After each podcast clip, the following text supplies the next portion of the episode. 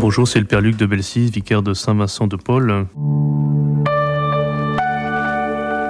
Voilà, je voudrais vous parler de Saint Joseph. En 1940, euh, Sartre écrit pour des officiers français une très belle méditation sur le mystère de Noël.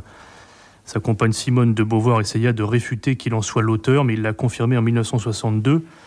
Une très belle méditation sur la Vierge. La Vierge est pâle, dit Sartre, et elle regarde l'enfant. Et à la fin du texte, Sartre médite sur Joseph. Et Joseph, Joseph, je ne le peindrai pas. Je ne montrerai qu'une ombre au fond de la grange et aux yeux brillants, car je ne sais que dire de Joseph. Et Joseph ne sait que dire de lui-même, il adore, et il est heureux d'adorer. Je ne sais que dire sur Joseph. Joseph est un homme silencieux, un compagnon des anges, une sentinelle de l'ombre. On n'entend jamais le son de sa voix dans l'Évangile. On le place à la crèche, souvent un peu en retrait, les yeux baissés sur l'enfant et sa mère. Mais qui était cet homme? Pour que Marie l'aime autant Il n'est pas effacé, pourtant il tient sa place, il est le gardien du Rédempteur. Que sait-on de lui? On sait qu'il est charpentier, il a sans doute les mains larges et calleuses, une étonnante force physique, on le représente comme un vieillard, alors qu'il n'est sans doute qu'un jeune homme, peut-être de 20 ans.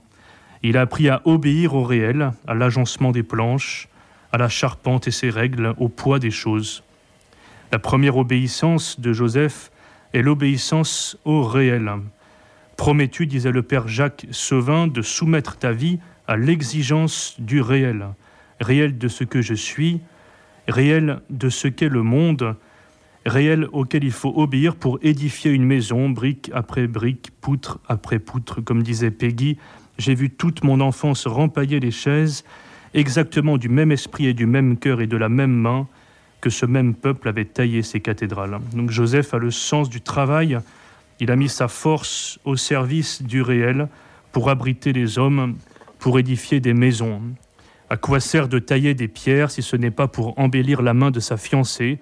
À quoi sert de travailler plus pour gagner plus si ce n'est pour bâtir une maison et abriter ce qu'on aime?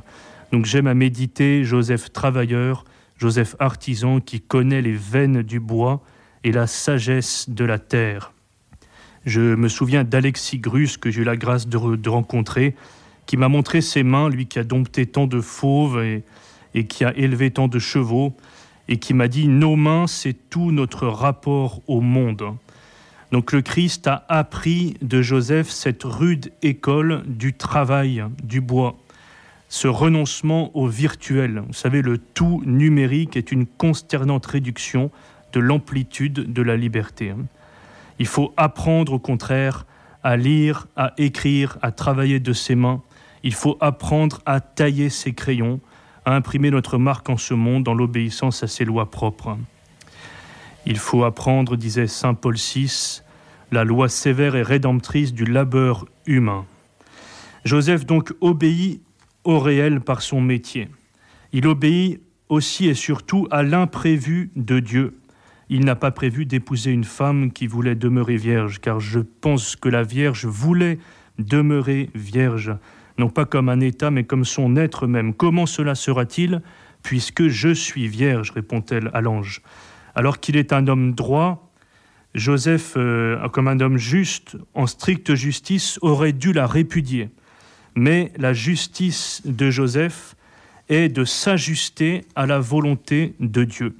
Et on peut comprendre qu'il ne soupçonne pas Marie d'adultère, mais peut-être qu'il a le sentiment qu'il n'est pas digne de recevoir chez lui celle qui porte le Rédempteur, celle en qui il comprend qu'il s'est joué quelque chose avec Dieu.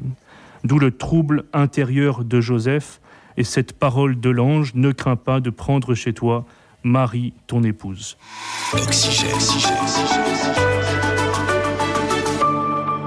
Joseph obéit à l'ordre de Dieu, il est l'homme des songes.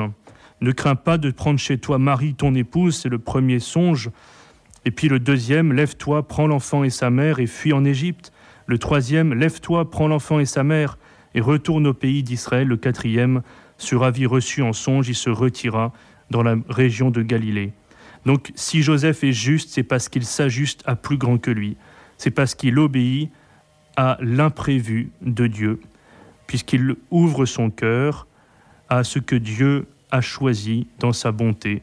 Il a choisi qu'il devienne le gardien du Rédempteur.